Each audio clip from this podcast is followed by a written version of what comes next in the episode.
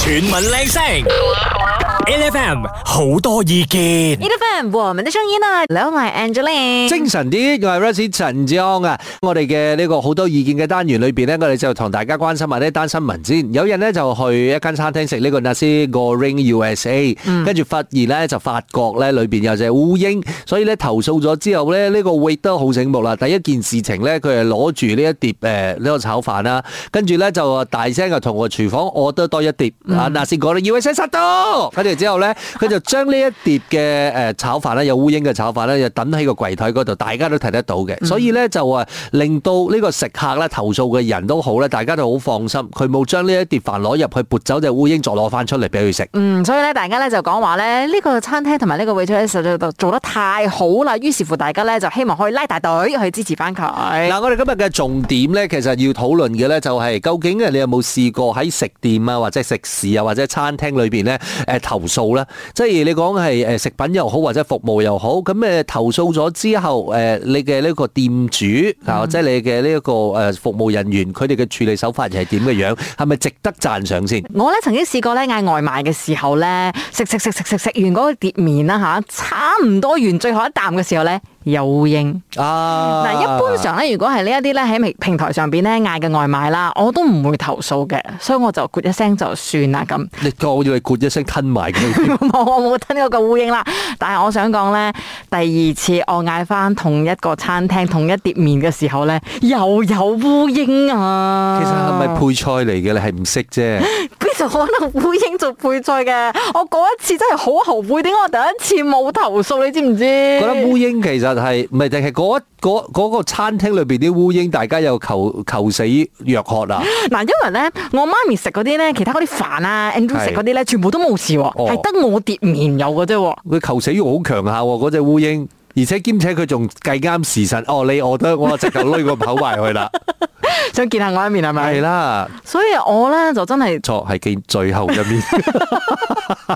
我都曾經後悔過咯，因為我平時係唔投訴嘅人啊嘛。嗰次我真係好後悔，我覺得話就係因為我冇投訴，所以佢冇進步。係連鎖嚟嘅，定係唔係連鎖？你連鎖啊都，哦，算連鎖噶，嗯，一陣間 off air 咗之後，同我講下究竟邊度，係咯，我千祈唔好去唔知咩扣肉面咁之類噶。扣肉面添啊！ 所以我覺得我個烏蠅可能係中意嘅扣肉啊啦。定係喺扣肉裏邊，佢本身就已經醖釀咗好多嘅後代。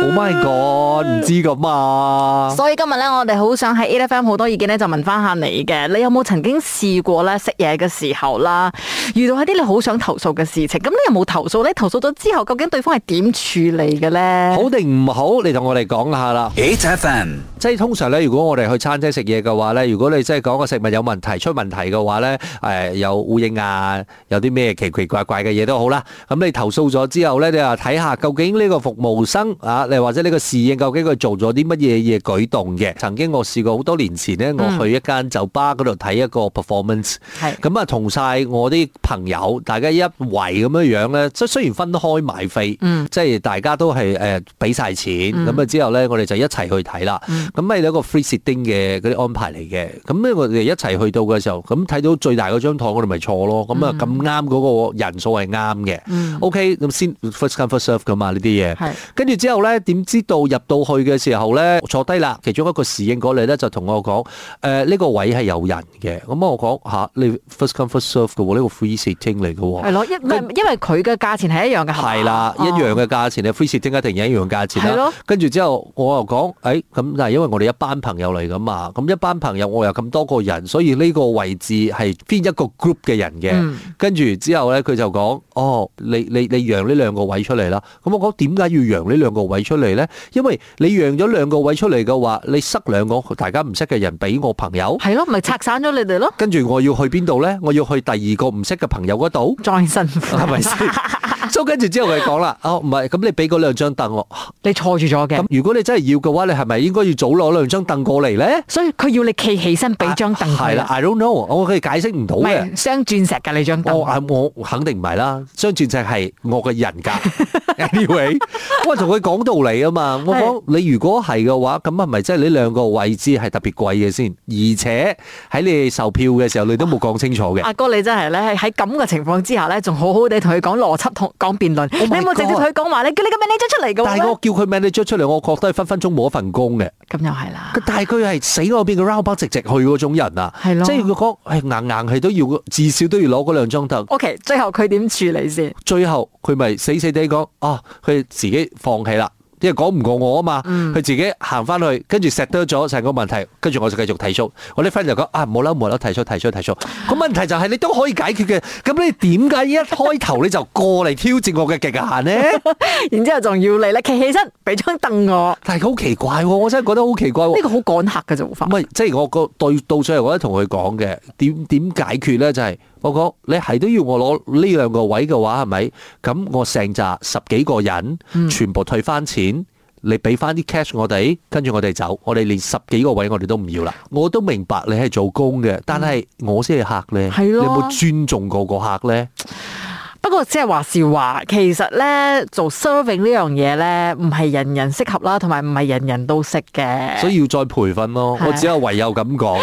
今日咧，我哋就真係開呢一個課題咧，想同大家傾下，你有冇都曾經試過咧，令你好頭痛，好似阿哥咁我咧要同佢辯論半粒鐘嘅呢一個服務生嘅？全民靚聲，L F M 好多意見，今日喺誒 A F M 嘅好多意見單元裏邊咧，就要同你講啊，你有冇試過喺誒食嘢或者食肆餐廳裏邊咧就投訴食品嘅問題又好，或者服務態度都好啦？我覺得好難避免噶啦。但係最重要嗰樣嘢，其實我覺得反而係你嘅處理嘅手法啦。係所以咧就歡迎你啊，同我哋分享下你啊有過嘅經歷啦。線上就有 Michael 嘅，Hello Michael。大早安 r o y c e and Lin。几年前我在我家附近的一间茶餐室内，那时候我就叫了一碟那个干捞的那个鬼吊米粉。啊哈，然后呢，因为它的酱啊，就是我们这边干捞酱是黑色的嘛。是然后直到啊，我吃到差不多到底的时候啊，嗯我还发现到有一只虫，可是我不知道是什么虫，因为那只虫跟那个酱料的颜色太像了， Oh 所 my 以我没有办法 God 哦還是那個蟲已經被你吃到七七八八。啊，对，然后我就 Yeah 讲哇，这么这样这么这样恶心的。然后过那时候，我一看到我就快快跟那个老板娘讲，然后还好那老板娘她也算是比较有良心啦，就没有收我那点面的钱。可是因为我就啊。我我就自从之后，我就对那间店的那个干捞面就有阴影了，嗯所以呢，我就用了大概几年的时间那我是今年这样子，我才有到回去那边吃。可是我就不敢再吃那边的干捞面的，我就敢吃，只敢吃那边的清汤面啊那些东西这样子的。其实我我我觉得很在意的一件事情是哦，如果我们跟你投诉某一件事情的时候啦，请不要就是觉得我要拿 free 的东西，嗯，因为我啊对其实、对对嗯真的我真的我我钱可以照给，可是那个问题是你要知道你的问题出在哪里耶。我觉得呢，如果跟呃，就是有顾客跟你投诉的时候，是你可能第一时间呢就跟他讲，我觉得是道歉是最重要的，要不然的话，就是你一定跟他讲说，会不会是你该吃的时候掉的啊，什么之类的，这样子，你怀疑那个顾客的投诉就很糟糕了。嗯对啊，而且如果啦，我今天跟你讲，哎，可能我因为我其其实也试过另外一次，就是我跟呃，就是老板娘讲，嗯，你的鸡饭的饭就是坏了，嗯就有酸味了，嗯，然后嗯，那个老板娘就拿拿起那个碟子，她就讲，so far 没有人投诉过我，凡事都有第一次的好吗？或者其他人遇到了事情不愿意跟你说，这那个问题是这样子啊，我跟你讲，也不是代表我要找你什赚赚找你什么便宜之类的事嗯情、哦，你把我不算钱没有，我从来也没有想过这件事情。可是你要必须要知道你的问题出在哪里。难道我如果我不出声的话，等一下吃坏了肚子的话，然后吃坏了人，还是其他人有问题的话，那你们要面对的事情不是更大条吗？是。是吧？所以我就觉得说，像 Michael 这样子啦，他讲了之后呢，那个老板娘就来处理，而且就不收这碗的钱，so that Michael 嗯即使下次不敢吃这个干捞面，他还是会回去这间茶室。所以我觉得处理的手法是很重嗯要，尤其是如果有一些人哦，他的那个想法就是。我他怕洗白呀、嗯，哦，对对对，有对他有这怕样就子的是人。就就觉得自己亏了还是怎么样的话，他就一直谁该唱反，我一直在想嗯着想尽所有的办法来狡辩的话，这样就是一个最差的处理方式了，因为大家都知道什么事吧？因为呢，你不只是会亏了这碗面的钱，你会亏了这个顾客再也不来了。呃也不只是会亏了这个顾客，因为现在大家有什么事情都会拿出来讨论，也哦出拿出来分享。放上网嗯你其实你亏的是什么？你亏的是信誉耶，你亏的对是对对其实别人对你的评价。你东西再好吃也没有用，对吧？嗯是。这个时候有谢谢 Michael，Thank you。 8FM, 嗱就唔係講話咧，我哋做客嘅咧就一定要好似啱啱聽過嘅呢首歌啊，單嘴巴嘅《過往往好》咁。但係我覺得咧，有好多時候咧，大家都真係可以聽翻下，究竟客仔遇到咩情況啦，佢有啲咩意見。嗱，處理危機呢件事情咧，首先第一樣嘢要定咗先，同埋唔好抌 defensive 先啊！如果你一 defensive 嘅話咧，大家就會開始冇計傾嘅，係啊係啊係啊，係咪先？大家起槓嘅話，冇計傾噶啦。所以今日咧，我哋就要喺 A F M 咧好多意見問翻下你，你有冇試過啦？去食嘢嘅時候啦，即係投訴啲食物啊，又或者係投訴嘅服務員嘅。重點唔係你投訴啲乜嘢嘢，而係我哋好好奇究竟對方係最後點處理呢件事情咧？撥電話就係零三七七一零零一一零，或者 WhatsApp voice 俾我哋零一七二五一零一一零。線上面咧有 Mandy 係咁講嘅，好多年前係咪？我去招拉嗰度食一檔好出名嘅豬肉粉。誒、我食到一半嘅時候呢，我就夾咗個豬腸上嚟，我就睇到入邊有一條不明物體，之後我亦都唔知係咩嚟嘅，講真。之後我叫嗰個服務員過嚟俾佢睇，咁樣我哋唔會好似而家咁樣一攞出嚟就影相先噶嘛。點知我就叫佢攞去睇咯喎，佢睇完之後攞去廚房嗰度毀屍滅跡，之後當冇一回事。我問佢誒呢個究竟係咩嚟㗎？佢同我講冇嘢，頭先你根本冇俾嘢我，係你自己睇錯咗。哇！我實在係覺得哇，你簡直係好有問題咯你。之後我就好嬲，從此之後我冇再去過嗰檔豬肉粉食。呢個真係最壞嘅處理方式啊！你睇錯咗啦，唔係有兩個問題嘅啫。係第一樣嘢咧，你食緊豬肉粉裏邊嗰條豬腸，如果掹到有條嘢出嚟嘅話，嗰條唔使諗都大概知係咩嘢嚟㗎 係嘛？第二個問題嘅，佢哋講：啊，你頭先有俾嘢我咩？冇啊，你睇錯咗係咪？跟住即係講，咁我頭頭先攞住嗰樣嘢係咩嚟㗎？你而家仲睇到旁邊有人冇？幻覺嚟嘅，一切都係幻覺嚟 噶。嗱，你應對危機呢啲咁嘅問題嘅話咧，其實係真係嘅，淡定有錢剩，其實即係好好地同個客傾嘅話咧，其實可能誒，即係大家至少唔會撕爛塊面皮先啦。我哋就睇下喺 Facebook 上邊咧，大家遇到啲咩問題啦。嗱，Gideon Chu 咧，佢就講話咧，佢咧有一次去食 m i g o r i n g 嘅時候咧，就發覺咧已經炒到窿位晒啦，所以咧佢就叫嗰個媽媽嘅老闆嚟，佢仲攞咗個新嘅叉咧，叫個媽媽老闆你自己試下食。佢食咗一啖之後咧，佢就叫人哋咧炒多一碟俾佢，而且送多嚿炸雞俾佢。